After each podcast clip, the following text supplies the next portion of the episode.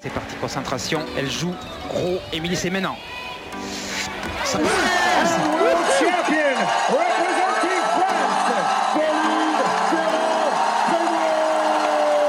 Alors peut-être La Britannique est en train de peut-être craquer.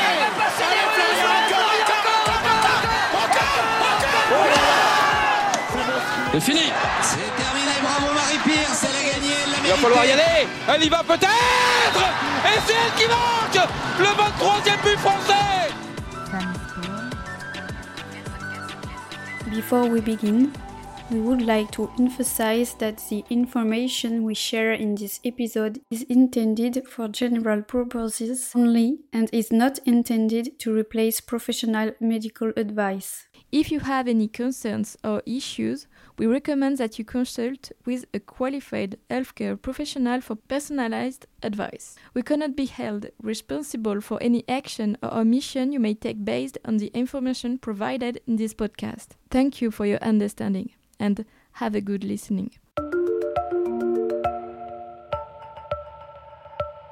Hi, it's Manon. At the beginning of the year, I had the pleasure of interpreting for Mervyn Travers, a physiotherapist, physical trainer, doctor of physiotherapy, and researcher in the field of pain science and tendinopathy at Curtin University in Perth, in Australia. I even had the opportunity to be his interpreter during a strength and conditioning course he conducted in Reunion Island. During our casual conversations, we had the opportunity to discuss the topic of women in sports, which inspired me to provide him with a platform to share his thoughts. This episode takes a different approach, but we hope you will find it enjoyable. Sit back, relax, and have a great listen. Uh, hi, Merv. Uh, thank you to be there. Um, I have the chance to stay uh, four days with you for translation, and uh, we talk a lot about many things. You have a special interest about female athletes. So, can you tell me a little bit who you are and what is your background, or why are you interested about this subject particularly? Yeah, thanks, Manon. Um, it's great to be here. Um, yeah, so I'm a physio and strength and conditioning co- uh, coach. I, I work in Australia. Um, my clinical background is actually in men's sports. So I spent, um, or primarily in men's sports. So I worked in in rugby in Ireland before I moved to Australia. I, I was fortunate enough to work in professional rugby, also in men's professional rugby in Australia. Um, and so uh, the early part of my career was largely in that environment of men's sport. And so I, I, read a lot of the research and I try and apply things clinically in, the, in, in those environments. And then when I went back into private practice after leaving, um, you know, kind of men's elite and professional sport, I, um, I found myself working with a lot of endurance athletes and, and lots and lots of female endurance athletes. And I started to get really frustrated that, you know, I'd have a 45 year old female athlete in front of me, um, but I'm trying to make decisions, obviously based on her story or their story, but informed by data that comes from, I don't know, 19 year old professional male footballers or something. Yeah. Uh, and you know, I have to try and do my best with that decision. But it, for me, it was just never okay that I, I had to try and make this generalization, which, which is totally artificial. And, you know, why are we not doing research and asking these questions of mixed cohorts of athletes, men and women, or women only as well, right? Because there are specific considerations that I think are, are just being ignored. And so, um, look, th- so I have this, uh, I suppose, um, issue with the research body, which I will, in, in fairness, I'll, I'll uh, you know, we've spent some time the last few days to get them on. You've seen my presentations. I, have I've highlighted where the data comes from men only, and that's a problem. But I've also highlighted where there's increasing amount of data coming from women, which is a start. It's not good enough, but it's a, it has to start, right? Um, so um, yeah, for me, it's something that's that's that's really important because I think.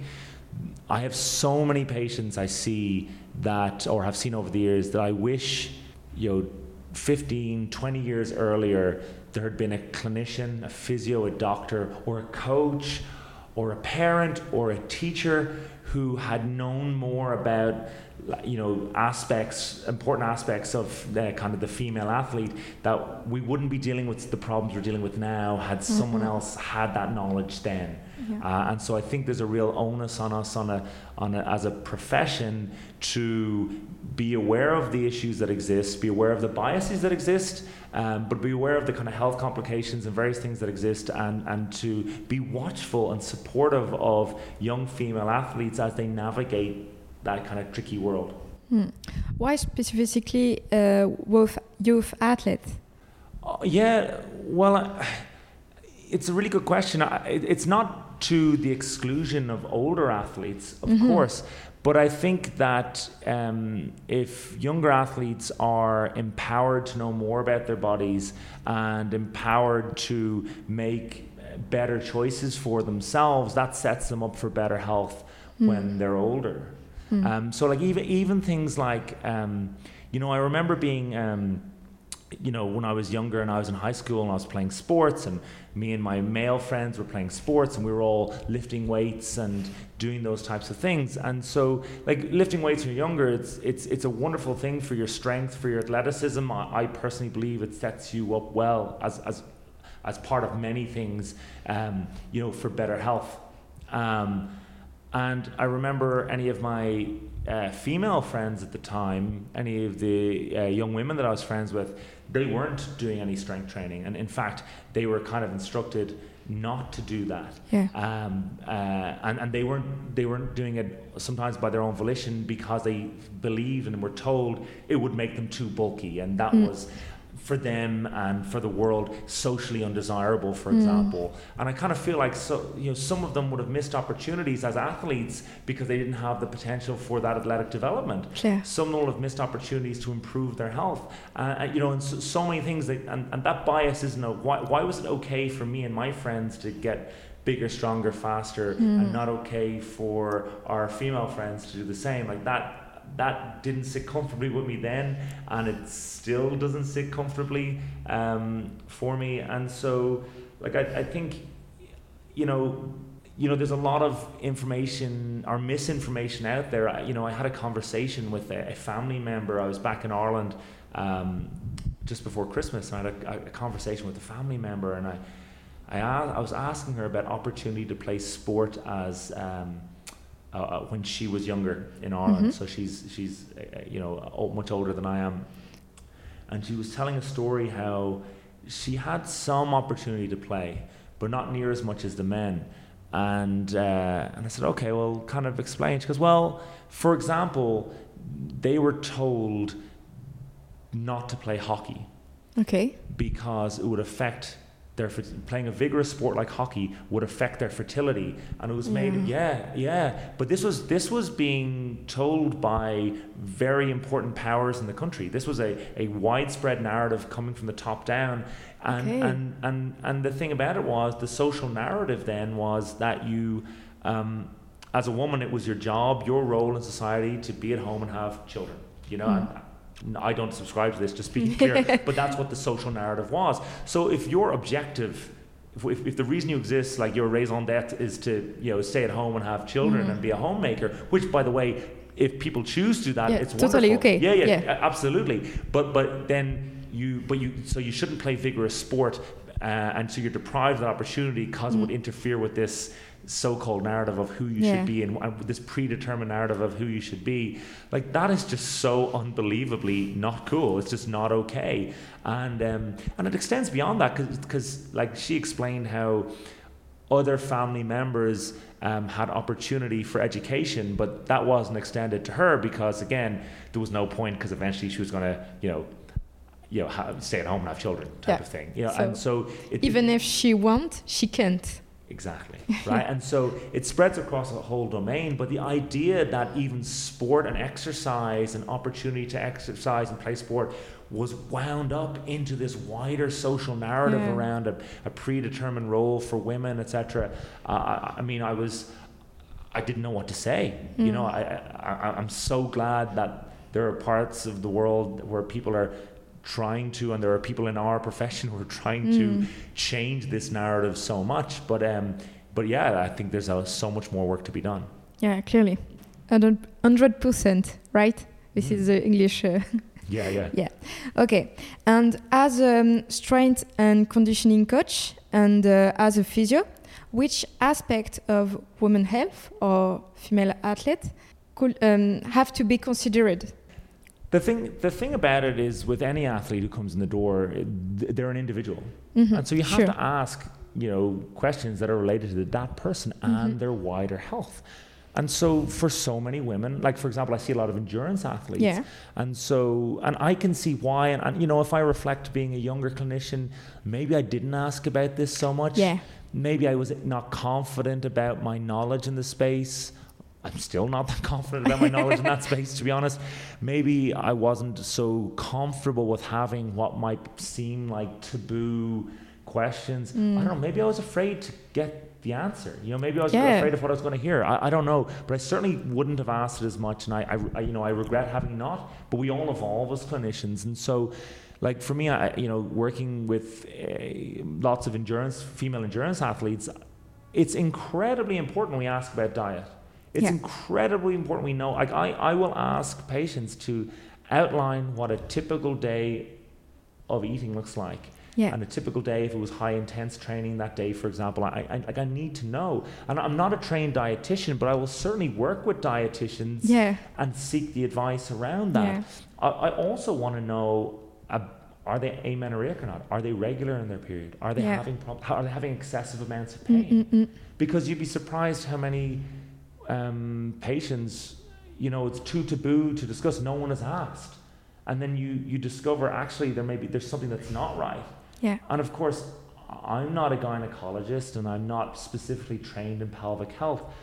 But by asking the question, you you open the door. Yeah. And I think by asking the question, you also make clear to that patient that I am considering all aspects of your health here, and that these things are important. Yeah. Clearly. You know, because maybe maybe at that time they answer and there's nothing that comes to mind. But maybe another time down the road they have future health problems. They they they're prompted to um, uh, bring information to the fore that they might not have thought was relevant, but because Manon asked the last time about they, they, they oh you know you asked me before Yeah. about you know am I regular in my cycle? You know I've, I've not been or, or whatever it might be. And um, look one of the things that's really helped me in this space um, it has been uh, the Australian Institute of Sport have done an, an enormous amount of work. There's, it's still ongoing, but it's a great shift in the, in the right direction.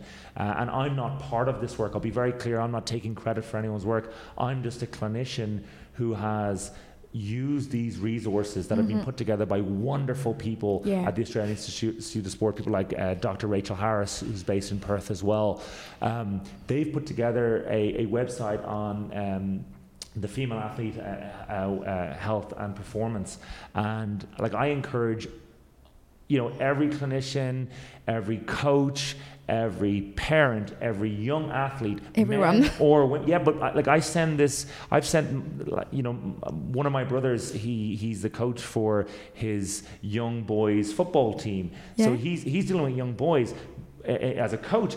But I'm still sending this to him, these resources to him, saying you need to know this Yeah. because you may well end up coaching a female team, but you also interface with women all the time. Yeah. And and, and, and you and all he, he read it in fairness to him, he read it and he said, This is amazing, and he sent it on to all the other coaches in his club. Wow. And so this is these are free resources that educate people around aspects of female health and performance. So um, the pelvic floor, uh, menstrual cycle, and how that interfaces with exercise, uh, breast health, um, continence, all sorts of things that are just so important Yeah. to to take note of. And I think like for me as a male physio, maybe I felt it was taboo to do it, but over the last number of years, I've increasingly um, been conscious to ask um, questions that probe these domains, and, and they've brought to fore many, many um, health conditions that we've been able to kind of uh, kind of get in check, you know, with a multidisciplinary disciplinary team um, that wouldn't have if we hadn't started that conversation in that first consult. So for me, I just think it's so important. Um, I'm by no means an expert. I'm just like everyone out in clinic, trying to do my best, but enormously grateful for the resources that are available. Yeah, clearly. It's a wonderful initiative of uh, AIS and uh, doc- uh, Dr. Uh, Rachel Harris who make all this stuff amazing, amazing. Yeah. Okay, do you have one athlete who make who make you aware of these things particularly, or um, is there a story who make you um, more concerned about sharing this knowledge? Maybe.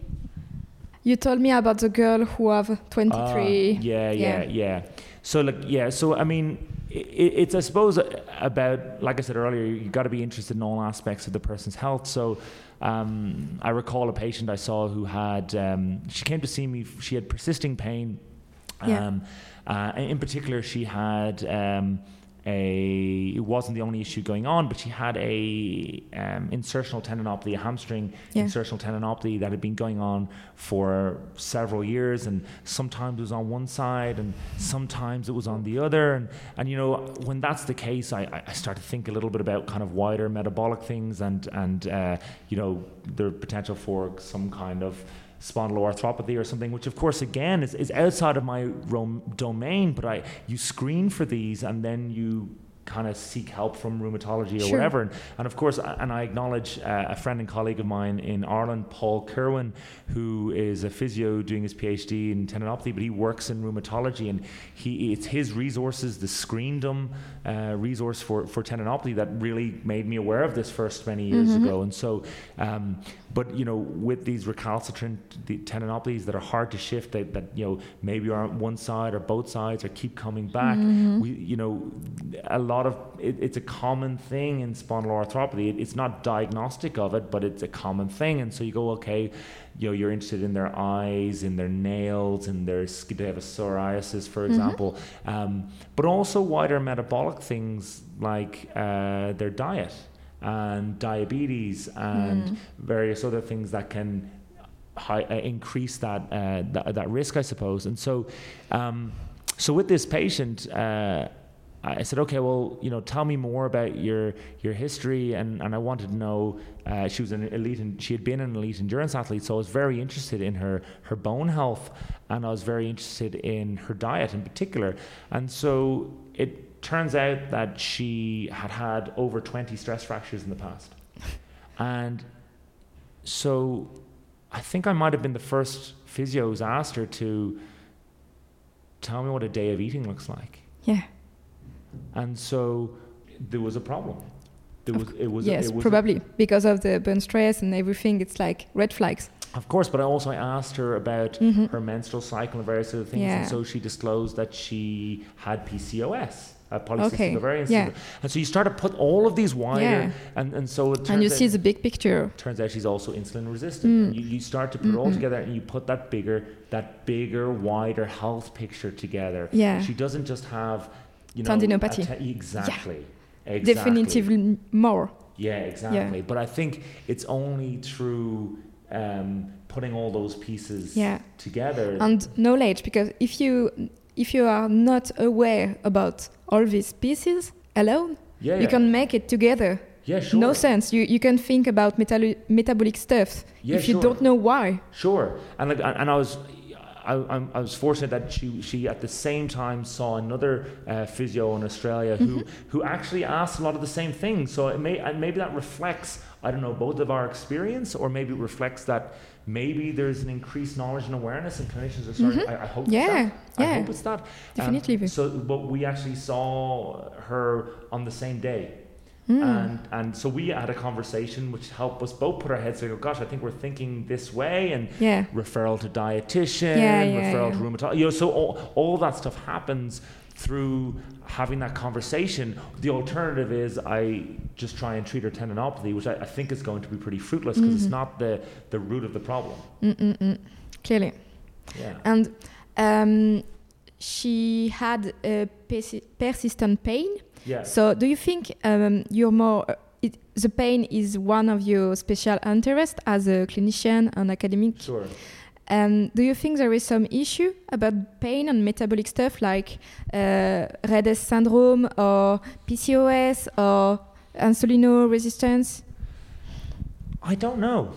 Okay. Is the answer? I don't know. I, Yeah. like, i i- it's it's easy. I mean, I can certainly think of patients who have those things and have persisting pain. I can think Yeah. of those who who haven't.